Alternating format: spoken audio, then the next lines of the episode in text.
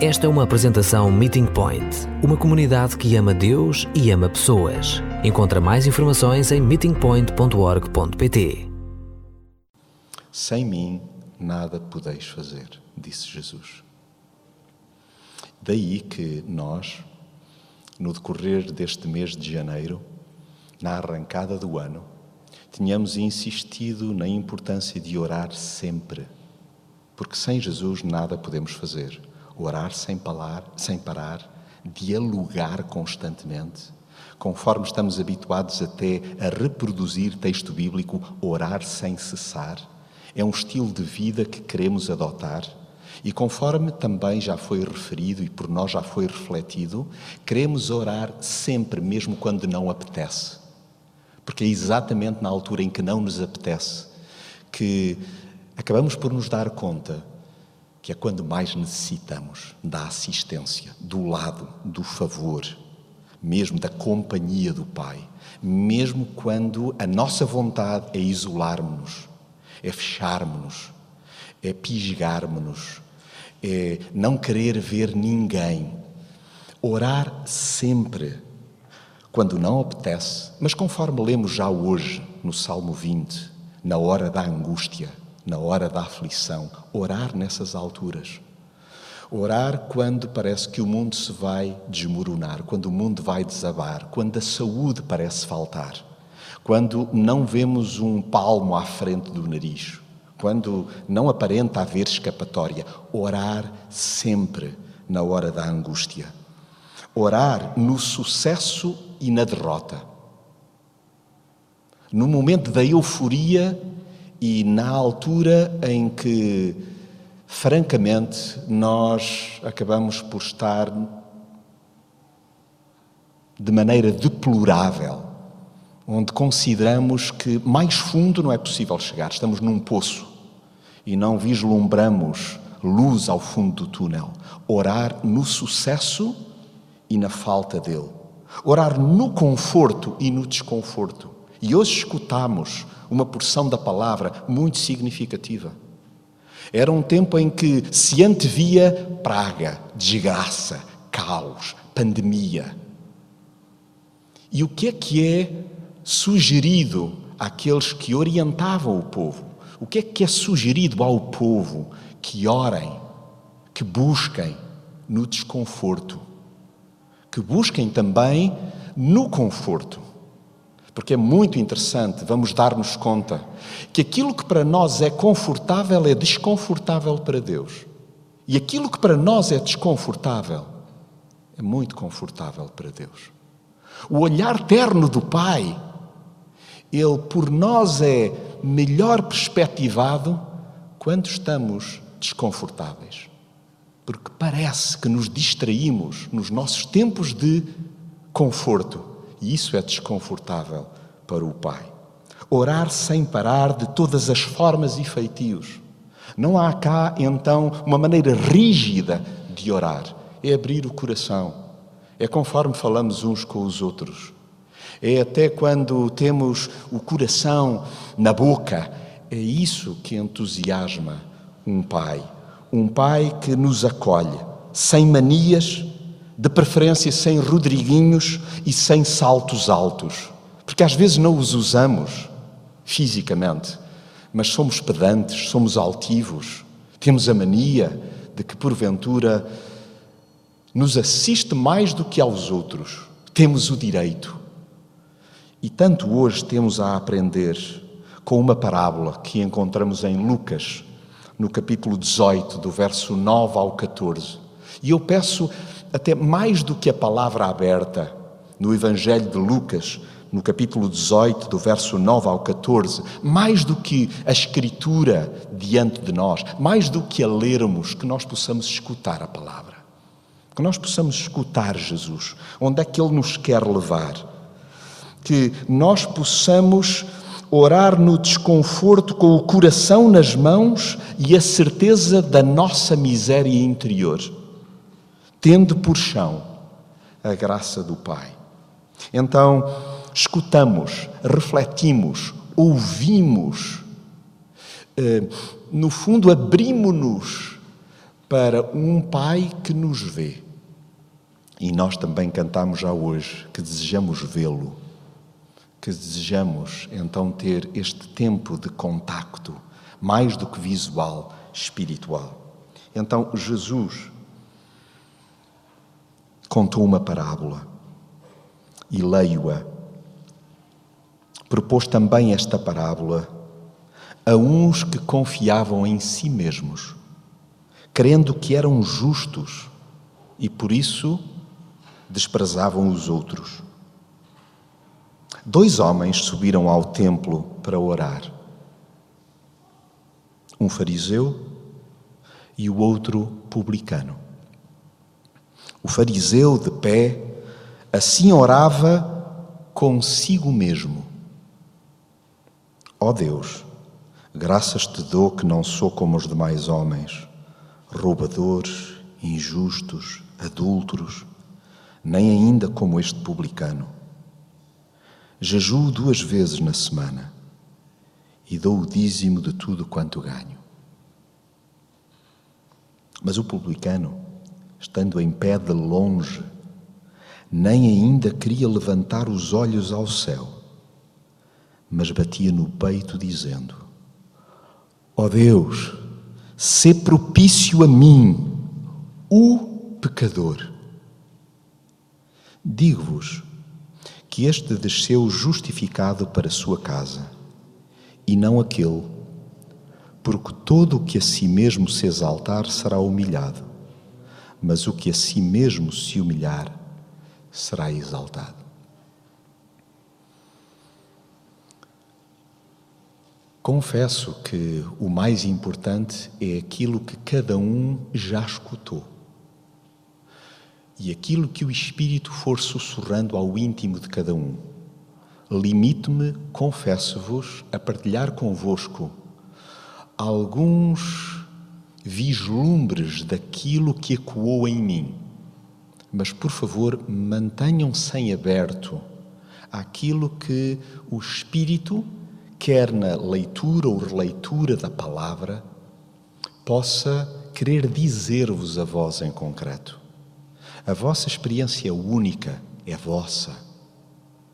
Então, não me atrevo a ser diretivo ainda que porventura aquilo que me toque a mim possa também a vós ser porventura útil.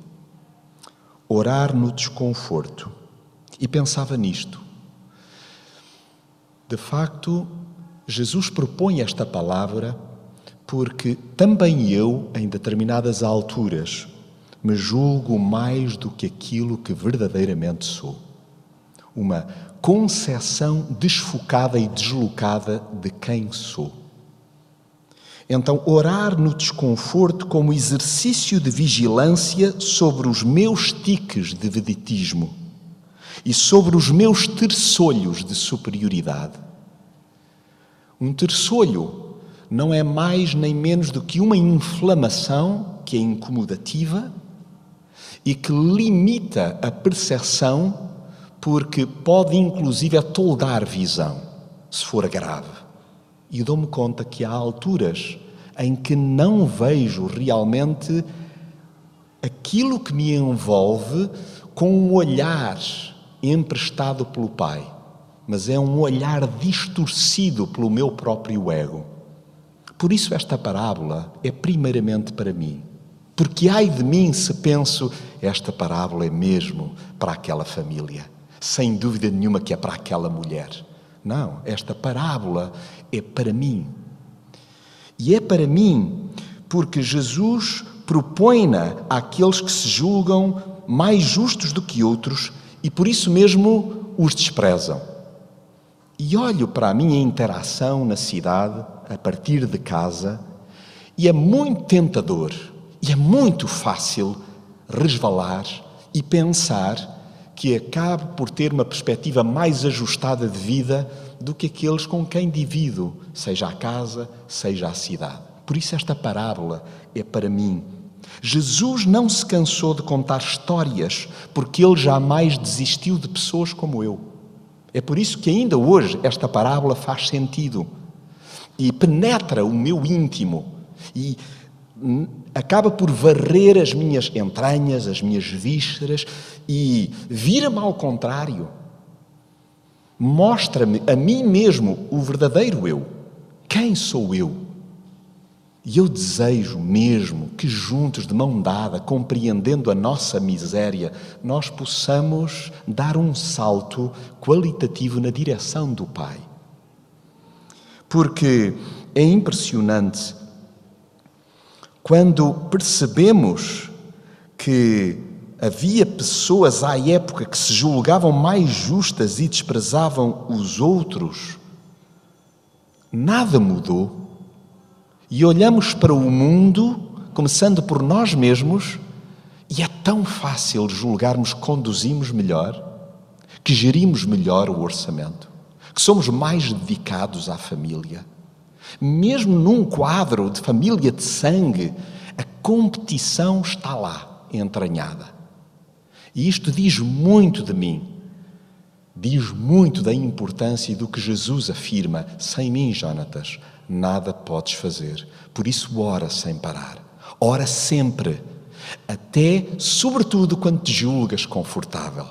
Porque és perigoso nessa altura em que não dependes de mim.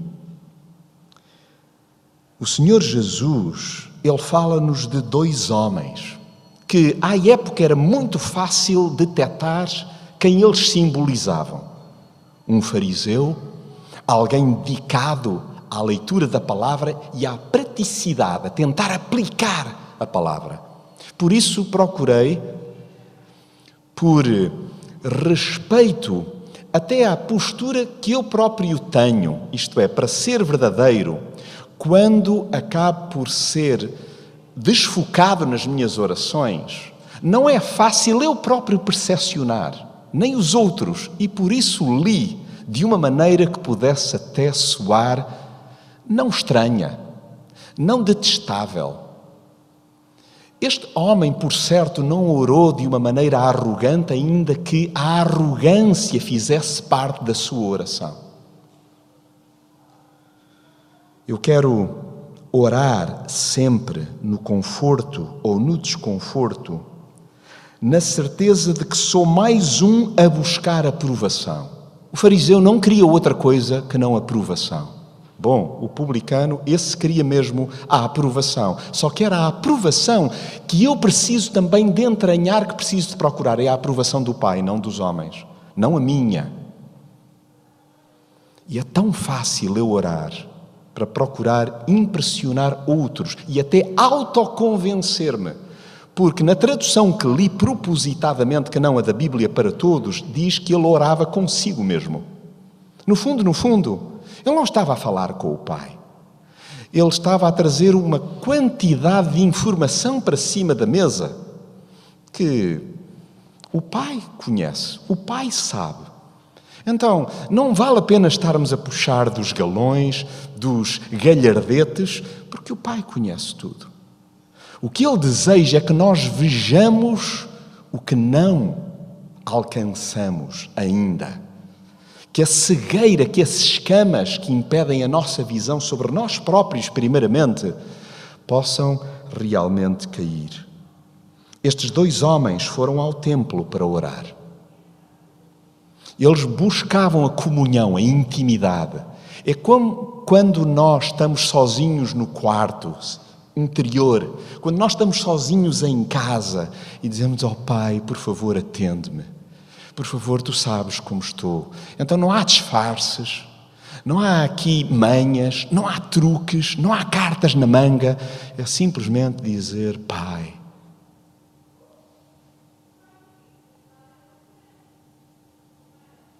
Jesus capta a minha e a tua atenção por meio da reprodução de cenas que nos são religiosamente familiares. Consegues ver-te ao espelho? Sabem, pareço-me mais com aquele que menos admiro. Pareço-me mais com o fariseu do que propriamente com aquele que poucos se sentem confortáveis na sua presença, porque ele chapa quem é diante do Pai.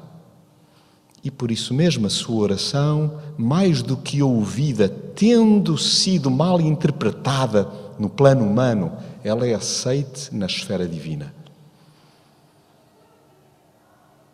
Então, que no desconforto ou no conforto eu sempre lembre, não quero estar a olhar por cima do ombro, eu quero estar a olhar para o Pai, certo de que sou mais um a buscar aprovação.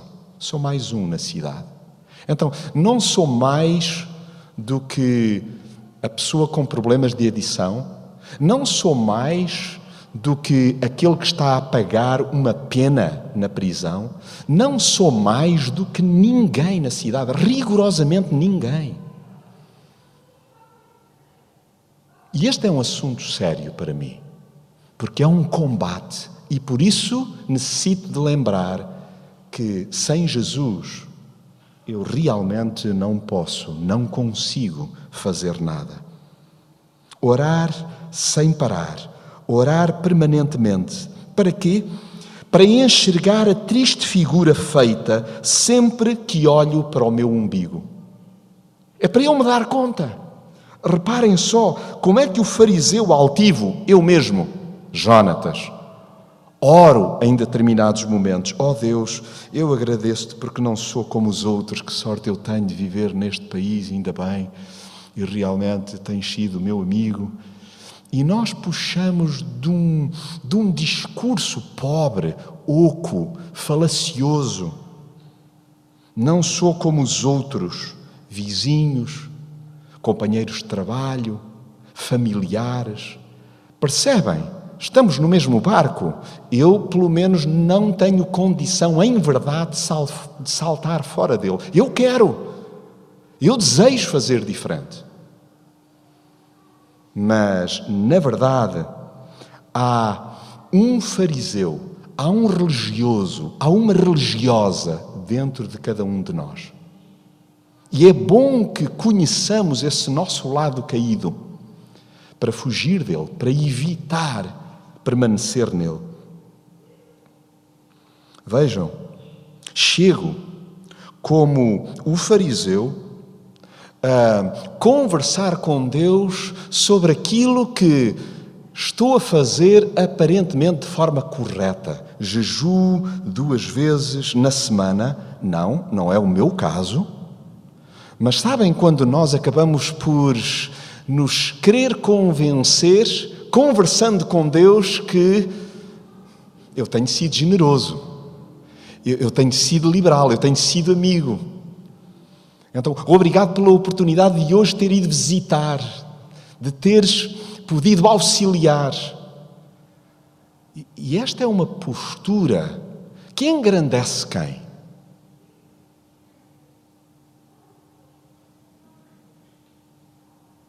Acontece frequentemente que só nos enxergamos através de retratos hiperbólicos. E é por isso que Jesus não se ensaiou para nos dar a conhecer como agimos, como atuamos, trazendo estas duas figuras. E às vezes nem assim. Creiam, li tantas vezes esta parábola, ensinei-a tantas vezes e nunca como agora faz sentido para mim. Fez muitas vezes sentido para os outros. E quem eu gostava que na comunidade pudesse ouvir com ouvidos de ouvir. Agora não quero outra coisa amigos, que não seja, Senhor, por favor, permite que eu ouça, que eu te escute, que eu te veja. É que o mais difícil, é que é mais difícil do que parece darmos-nos conta dos trejeitos que carregamos há décadas. Podemos supor que estamos a falar com Deus e tudo não passar de um pavoneamento do ego caímos na esparrela de nos julgarmos o máximo, cedendo à tentação de nos compararmos com terceiros, ao invés de tomarmos Deus por modelo. Jonatas, põe na cabeça. Se porventura, em algum momento de conversa com o Pai, te quiseres comparar, que seja com o Pai. Então, isso a mim tem me auxiliado muito, de alguns meses largos a esta parte, Por exemplo, no quadro do casamento. No ambiente caseiro, doméstico, na relação com os filhos, com os vizinhos, com os amigos. E isso amplia o olhar, torna-nos mais compassivos, porque percebemos que a misericórdia primeiramente foi estendida sobre nós. Então, por que orar sem parar, no conforto e no desconforto? Para que brote diariamente uma confissão séria. Qual é a confissão séria? É aquela que sai, então, de dentro do publicano. O cobrador de impostos ficou à distância, nem sequer se atrevia a levantar os olhos para o céu. Apenas batia com a mão no peito e dizia: Oh meu Deus, tem compaixão de mim, que sou pecador. Li numa outra tradução não sei se se aperceberam do pormenor, porque, de facto, lá na parábola contada por Jesus, é muito enfática a postura do publicano. Ele não se considera um pecador mais, ele considera-se o pecador. Ó oh, Senhor, tem compaixão de mim, o pecador. É esta consciência que eu anseio, que eu desejo também ter diariamente. Se for Deus o meu termo de comparação, só me restará garantidamente balbuciar: tem compaixão de mim, que sou o pecador. Abandonemos a gabarulice de pertenças boas obras e fiquemo-nos pela prática da confissão. Isto basta. É tudo quanto é necessário para recebermos a aprovação do Pai.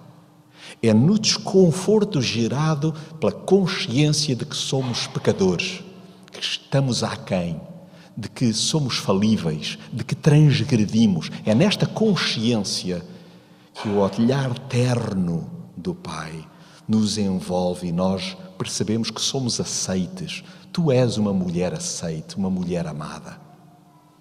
E isto não tem que ver com o teu passado ser mais ou menos pesado, mas é simplesmente expores aquilo que até te envergonha, mas que dizes, Senhor, é por isso que eu sou a pecadora, que eu sou o pecador. Por último, gostava de partilhar convosco uma derradeira ideia. Porquê orar sempre no conforto e no desconforto? Por que orar sempre de todas as formas e feitios?